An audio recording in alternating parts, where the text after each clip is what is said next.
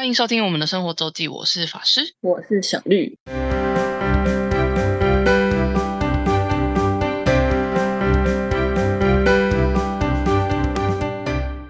每周分享生活时间喽。没错，那今天要开始一下那个保加利亚之旅的部分。上礼拜我们上礼拜只我只讲了保加利亚简介吧，对吧？应该吧？应该 好，那我们先从一个最最起源，就是我为什么会去保加利亚这件事情开始。因为这是一个，这也是一个奇妙的的的开始。因为呃，就像就像我们我们上礼拜有说，大家就台湾人对保加利亚不熟，然后我我也不例外。那为什么会去的原因，是因为我有一个同我有一个朋友，然后他要他就是我们八月初的时候来欧洲来保加利亚参加一个呃婚礼。这样一个对，他是就是他们呃，然后那个那个新婚夫妇呢，夫妻呢，女生是台湾人，然后男生是保加利亚人，但是他们两个是在日本工作，现在两个都在东京工作，哦，对，等于就是飞回南南方的家里办婚礼的概念，嗯，也因为这样，就是所以他们认识的人可能呃不止保，当然是不止保加利亚人，然后台湾人也有，然后日本人也有，然后所以有些人就是有些人是专门飞去。参加他们婚礼，所以他们就没有没有说就是就是就只有纯粹婚礼，后来他们就办了一个呃 post wedding tour，就是让远道而来参加的人可以有一个可以就是他们办了一个旅游旅行团这样，在那个婚礼之后太酷了，但就是自费啊，这是 extra，对，然后而且就不会所有人都参加嘛，就是看你的 schedule，对，但反正他们就办了这样的一个 tour，所以然后我知道我的我那个朋友要来欧洲，然后他就说他要去保加利亚，我说啊？你为什么要去保加利亚？他就说这个，然后他就。说嗯，还是你要来，就是就是他们，因为我就想说，我原本是想说，就他在呃保加利亚哪哪几天，然后我可能可以飞去几天玩这样。然后他说还是你要一起加，就是加入这个。然后我说哈，你们不是，我以为他们是一群人学约，然后原来不是，是一个这个一个 tour 的概念。他说哦，我就说可以吗？然后他就问了一下，然后因为反正他们其实等于其实他们是外包旅行社去做一个有点像是客制化的一个旅旅行团啦，就是其实就是一团客制化的旅游旅游团，对，所以反正就算人头，然后算。呃，就是一个一个谈好的价钱，所以也没有什么不行，然后所以我就去了。就是就是为什么我会去保加利亚的开开端？原来对，就是我没有去参加婚礼，我跟新郎新娘也不认识，但反正我就加了这个他们之后婚礼之后的这个旅游团旅行团，然后是一个三诶三天两夜，但其实严格说起来两天两夜，就是因为是婚礼后隔一天就就就开始，所以是十二点才出发，中午十二点，就是集合时间是中。午十二点这样，毕竟前一天婚礼，嗯，你懂的。大家怎么，大家怎么可能 那么那么早的这样？对，肯定肯定很嗨的。对，所以是十二点出发，然后到第第三天的行程其实到中午左右。可是因为我们在比较远的地方，然后就拉回来，而且我们中间遇到塞车，就是其实塞蛮久。对，所以大概整个整个行程是两天两夜。不过我是去了，我总共去了呃七天，但也是去头基本总共玩也是玩五天这样，然后有三天是在那个呃 tour 里面，然后。但是去去先去旅游团之后，我就想说，一个感想是啊，好久没跟团了，跟团的感觉好爽。跟团就是一个哇，这什么都不用想，什么都不用弄，然后反正就是坐车到了，下车逛逛，然后是坐车到了吃饭，就就是很单纯的一个，就是上上车睡觉，下车尿尿的行程。我就是哦，好久没有这种跟团的感觉。在这里我就问了，就呃，然后我们刚刚我刚刚有说嘛，所以这个旅游团组成基本上就是呃新郎新娘来参加婚礼的的的人的，然后或是他，然后带他们的可能男女男伴女伴或是家人这样的朋友，就是因为这个 couple 呃就是认识人，然后呢，所以他其实非常的有趣，他的旅旅旅客组成非常非常的国际化，是跟一个联合国差不多，因为新郎本身虽然呃他在他是那个保。加利但他的大学是在荷兰的鹿特丹念，然后研究所是在那个哥本哈根，所以也是待在欧洲就是的地方。而且他鹿特丹念的那个是一个国际的非常知名的呃 International Business School，就是那边他的同学是来自欧洲各国这样。然后哦哥本哈根，然后接着他就去日本，所以当然一定有一些日本他们是在日本认识的。然后新新娘是台湾人嘛，然后也是后来去了日本啊，应该啊他是日语系的台呃台大日语系毕业，然后我不知道有没有念。究所办，anyway，他就之后也是去了日本工作，所以所以在呃他们在日本认识的人呢，有一些日本人，或者是说一样是在外派在日本的呃外国人，然后也有一些就是讲中文的呃台湾人、大陆人，哦，港澳的也有，呃，港澳、新加坡也有，对，港呃一个我记得有一个澳门人，然后一个新加坡住新加坡，然后韩国韩国那个男生是啊男韩国那个男生是新郎的，应该曾经的同学，所以那个女生这边可能就是比较亚洲认识的人，但就会有台台湾，然后他爸妈他爸妈他们一家嘛，就是阿姨叔叔，他们好像脏话的家里人那样子，就对。然后男生的话就是新郎的朋友，就是来自来世界各国，就是呃有德国有荷兰人，有德国人，有还有一个立陶宛人，那也是主要生长呃虽然是立陶宛人，可是他呃成长比较是在比利时跟荷兰，然后呃刚才荷兰的荷兰嘛，然后有一个诶他原本是反正也是欧洲人，但是他现在在那个纽约上工作这样，反正就是哦还有还有还有英国嘞，就是真的是联合国。然后，尤其是除了呃，所以变成英语就是真的是大家最共同语言。然后还闹了一个笑话，因为前面因为我我刚刚讲嘛，有一些中国中国然后香港的人，所以所以你其实会听到讲中文，然后讲日语，讲英文，就是看你他们在跟哪一群人聊天，所以这三种语言都会听到。然后我就就看到就是我第二因为第二天吧，就跟一个人打招呼，就因为我跟他们都不熟，对，跟你打招呼。然后我想说他一开始是跟着就是讲中文这群人都是蛮蛮 close，可是我没有我也没有记得他们是讲什么，那我就用中文跟他打招呼。然后后来他就一脸茫然，就他是一个，那是一个韩国男生，他唯一不会的就是英中文，但他的日语、呃日语、英语、韩语都可以，就是你你讲讲中文人家听不懂，就是一个，反正我觉得很好笑，然后非常非常有趣的一个组成，就是非常的国际化。然后哦，然后我觉得我们的导游就是他们的 guide 也是非常，他的英文也非常非常好。然后，但他其实是他是 local 的保加利亚人，做导游好像做了蛮久的，对。但我觉得他英文非常的舒服跟易懂，就是哪怕是在讲一些可能啊、我可能前面有讲到保加利亚的收入啊，然后他们呃人口状况啊，国家状况，或是在讲啊、我们要去的景点的一些历史啊，然后他的背背景脉络的时候，都讲的非常的清楚，跟我觉得很好懂，所以也是我觉得蛮惊讶的，就是因为其实去来嗯、你在国外之后，你很多就是很少会有中文盖的东西嘛，中文通常就是最常见就是英文，但英文有些可能因为大家习惯用字的不同，或是就是太多的历史，或是就是这边的名词，所以有些有些时候其实某些讲解其实没有那么容易懂，但我就觉得那个导游这个姐姐讲的非常的清楚，就是让我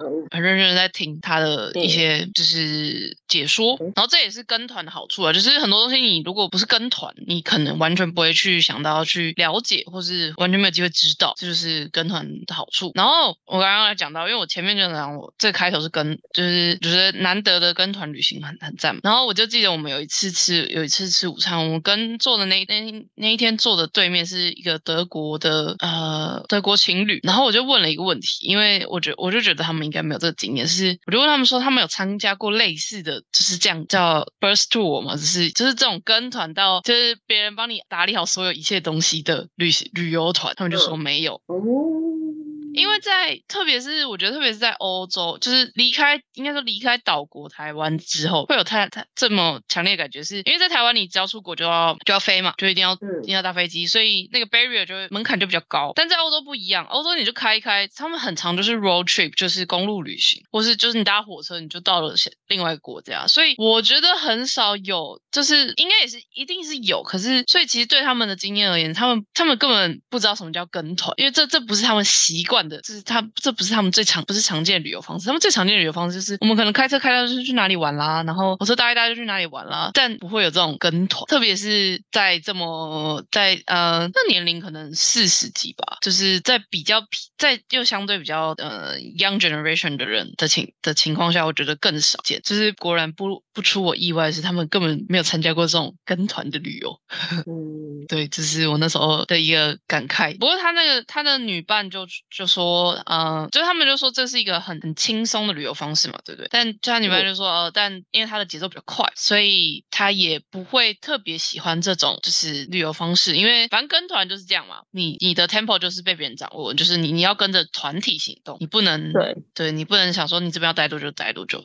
虽然其实我们已经很 free 了，因为他他这个是一个亲友团，就是已经很嗯很没有在就是那么那么严格严谨的要求了，对。但是反正那个女生就说哦，但我她的 tempo 比较快，所以她没有很喜欢，呃，没有很习惯这种这种旅行方式，我就觉得 OK OK，好，这就是我为什么会去保加利亚玩，就是嗯大家可能嗯，或许你去土耳其、去希腊的人可能会会会注意到这个国家，但一般而言，大家第一次来欧洲是不太来欧洲是不太可能把这个放在 prior priority 的。嗯没错，好，那我要做再讲一下我们去我去哪里。嗯，基本上我除了就是除了跟团这几天，我大部分都在在首都 Sofia 附近。然后 Sofia 是在保加利亚的西西侧吧，然后西西部中西部。然后我们的就是 tour 的三天两夜，是我们先从保加利亚出发，呃，Sofia 出发，然后去了里 Villa Monastery Mon Mon Monastery 里拉修道院，已经被它是被列为 UNE 被 UNESCO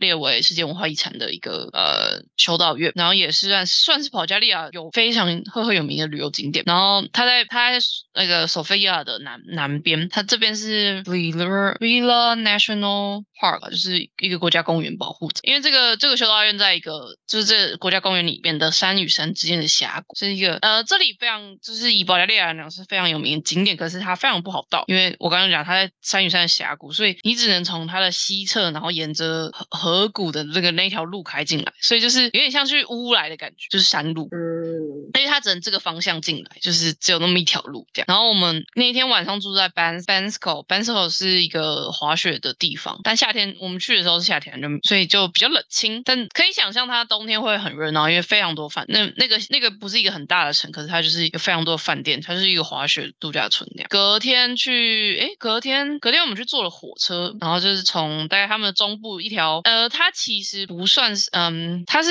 火车没错，可是它其实已经没有在就是嗯被当做交通工具使用，比较是观光用或是短期那个当地居民使用，因为它建造的背景是在二十世纪一九一九五零年六零年吧，然后那时候因为那边都是山路，然后很难建，所以它的铁铁轨呢只有一般我们最常见的国际常呃一般常见的铁轨的二分之一宽，因为就是很难盖铁，所以就是就是你你讲二分之一块，其实就是我们五分车的概念。然后但它的铁路的状态呢，就大概比较像阿里山小火车，就是路没有很大，然后没有很平，然后山路很多，所以车很慢。所以它在公路发达之后，它那 那条铁路就没有在没有在延伸或是升级，因为大家宁愿开车了，就是不愿意搭那个火车。然后那个要在维修维建维修重建的成本又太高，所以它从一九五零年六零年就这样一直放着，就是呃它有在还是有火车在开，但一天就是不到十个班次，然后车也是非常旧，就是所以现在就是呃当地居民可能一两站之间会用，或是就是观光客会去搭，就是体验那种很老的火车这样。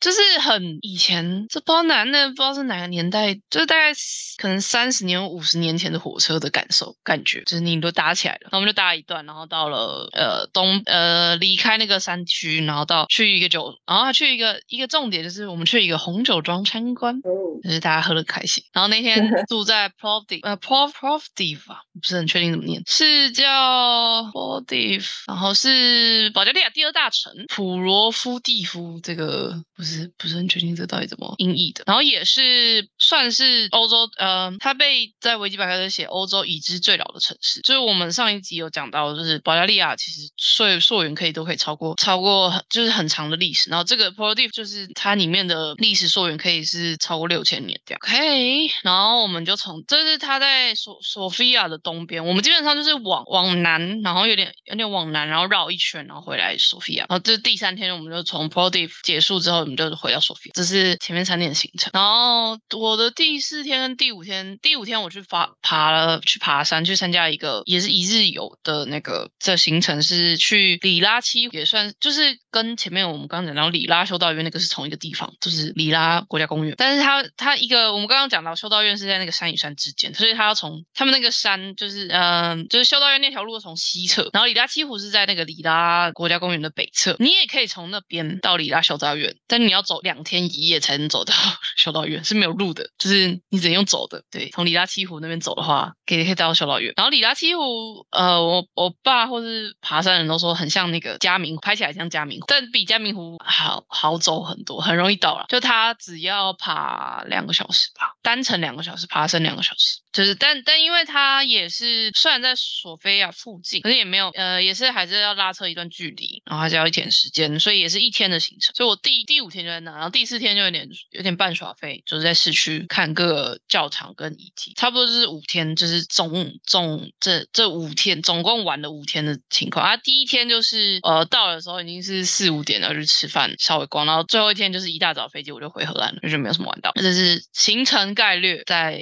保加利亚的七天六天七天算七天，在在那个我们在参加旅游团的时候，那个导游有想到说，除了就是保加利亚旅游旺季，还有一个还有一个是在好像是每年应应该是每年六月初，我有点忘记到底是具体什么时候，因为保加利亚玫瑰非常有名，然后有一个他们有一个就是应该是产玫瑰的大产地叫玫瑰小镇，然后他们会有一个会有个节庆，所以那时候也会有非常多人来，就是大家专程来参加这个节庆，是一个非常有名的节庆活动这样，所以那你大概可以研究一下，如果对玫瑰保加利亚说玫瑰，还有薰衣草也是大大的产地区，只是这种香香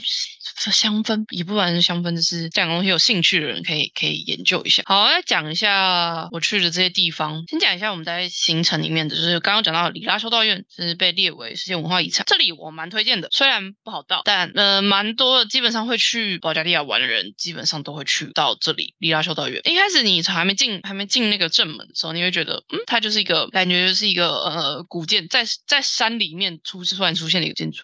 但大家一进门，尤其坐了这么坐了这么久，搭了这么久的车，大家从索菲亚搭两个小时，开车要两个小时，到一进一进那个门里面之后，大家都会惊讶，它真的很美。虽然它也、嗯虽然它也是被重建过很多次，就是也是烧毁过，就是也不是呃只有那个一个钟楼是最古老的建物，但它真的很美。然后它不是不是单纯一个教而已，就是它有点像外面有点有点你比较可以想象它是一个稍微没有那么严谨的城要塞或者城的感觉，所以它外面有一圈在修道院，就是围绕着教堂上面外面有一圈的建筑，大概三四层楼高吧。曾经他那里是有点像是呃旅旅馆或是医院留给来来朝圣来呃 pray 的人留宿用，然后现在也是，现在就是呃里拉修道院就是被呃根据他们信仰就被认为是他可以来怎么说给病重的人就是来休养身体，然后来了可能就有机会，就是通常会送那种是无药可治的人来，然后看会不会好转这样这种概念，就是修修行修养，所以那边是一个有点像是医呃那个外围的有点像医院或是饭店的概念。它这以前呃它有我刚刚讲它有三四层，它以前是可以上去的，就是一般一般人也是可以上去参观，但好像近年就是因为太多人上去就是吵闹，然后然后因为就像就我刚刚说，它其实还是有作为旅馆或是休养的地方给给这些信众的人来住，所以后来就不开放呃非住宿的人上去就上去。然后修道院本身教堂本身呢，基本上保加利亚是以东正教为主，然后东正教教堂大部分都不让你外围可以拍，然后但教堂里面通常是不能拍照。我只有在索菲亚最大的教堂那个 Alexandra 什么的，就是它最大的教堂有拍，因为它就是付费拍照，你要拍照就给钱，就是你要买嗯拍照的许可，然后拍照贵一个价钱，然后摄影一个价钱，对对，它就明文定价写清楚拍照多少钱的。但这除此除此之外的话，嗯，录影是吗？录影就是没有，就是你如果是摄，就是如果是影片的话是另外一个价钱。呃，就，但但他可能也不太能没办法分辨。但如果就是如果你是拿那种专业的摄影机进来的话，应该就是另外一个价钱了。嗯，对对。然后里拉修道所以里拉修道院里面是不能拍照的，但我觉得它外面就很美，它整个庭园呃整个建筑，然后在修道院外面就是它用非常多绘画呃就是讲绘呃画了非常多圣经的故事在墙面上，因为早期的人也不是所有人都识字，所以这是他们传道的一个方式这样。然后这边有它算是刚刚有讲它，因为它是在一个山谷之间，就是沿着其实一条河谷，它附近它外外面就有就是就是溪流流过，其实那边就真的很像，我觉得很像乌来，尤其是开车进去的时候。因为沿着沿着河旁边，就是其实你会陆续路过一些嗯，像是饭店啊，然后住宿或者饭店或餐厅，就通常就是会有有点像嗯温泉饭店，就是在河那个河谷旁边有。然后我觉得它比较像那个乌来，原因是因为那时候夏天去嘛，大家可能就 barbecue 啊，然后去河边玩的那种感觉，所以我觉得很像，超级像乌来。然后修道院那边的话，后它的后门那边也是一条河，然后它后门那边有一个嗯，算是 bakery，就是卖 bakery 卖面包，但它那边会卖一个他们传统的点心，就是嗯，应该就是用面粉去炸的面包。我觉得呢，很像，它就是个双胞胎，只是不同造型，就跟台湾的双胞胎非常的像，但他们他们有糖粉的，或是有你沾果酱跟。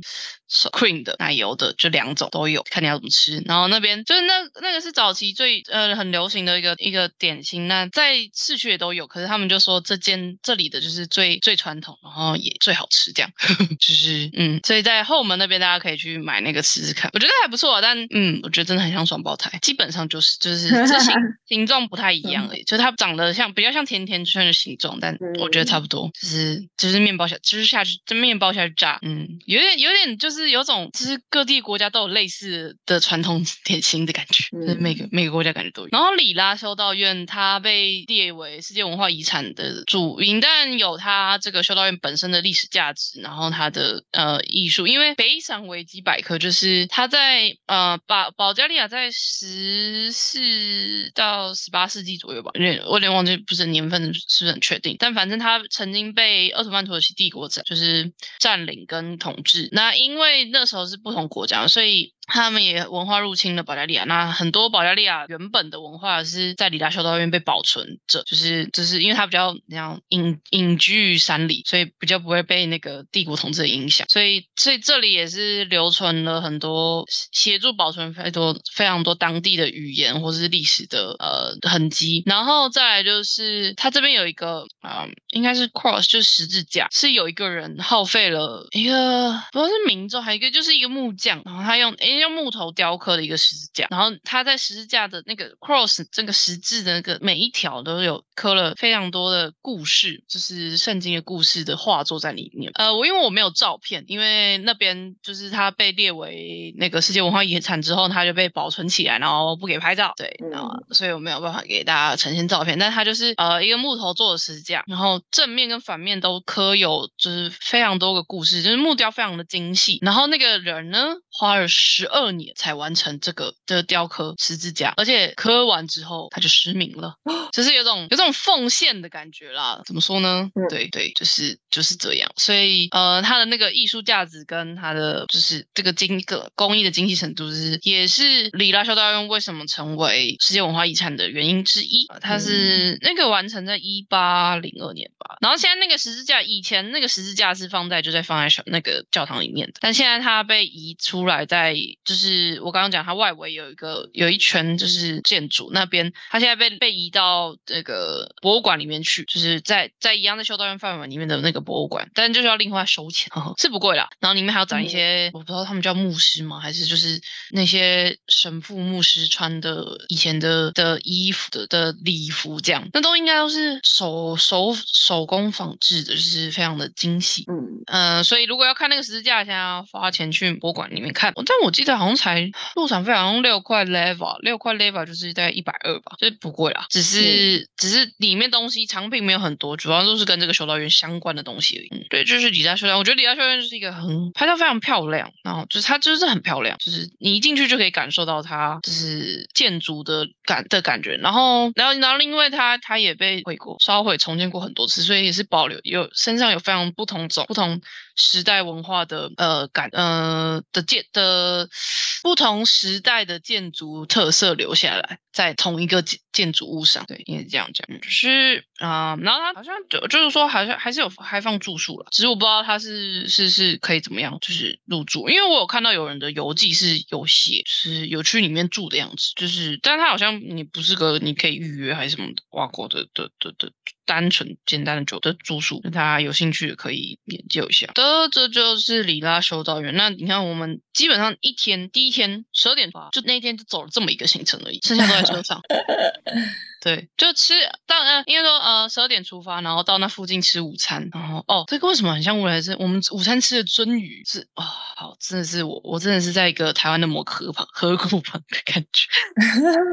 对，吃这一个鳟鱼，然后那个，然后就去离亚修道院。那修道院我们待了也没有待到很久，可是反正因为，诶，应该是总共时间有上大概一一个多小时吧。但因为就是他有讲解啊，然后讲解圣经那个墙啊彩绘墙面的故事，然后里面教堂里面的一些东正教的传统，对，然后然后我们我刚刚讲这条路就只能开进去再开出来，所以然后没有往再往南走，所以午餐然后就去修道院，然后就是到住宿点饭店 check in 完，然后晚餐，然后就结束这一天这半天的行程，就是我们就去了那么一个点，嗯，就是李大修道院，没错。然后我想一下，李大修道院还有什么可以说的吗？嗯，大家如果要查资料的话，可以还是要查比较多呃英文的资料，可能会比较比较比较多。然后最后一次重建是一八五零年左右，就是所以还是所以这些这些建物还是为也是有将近两百年历史，就是哪怕不是就是最最古老，因为它它一开始起源应该是于公元十呃西元十世纪左右，但它一开始不在这，它一开始好像在一个洞穴，然后慢慢的就是变成现在这个规模这样。嗯。好的，这就是李大修道院，我第一天就这样结束了，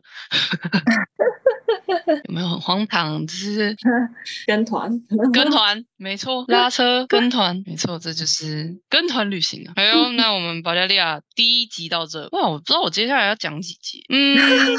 不是很确定要，不是，因为我有点不确定大家要要讲到什么 detail，或是，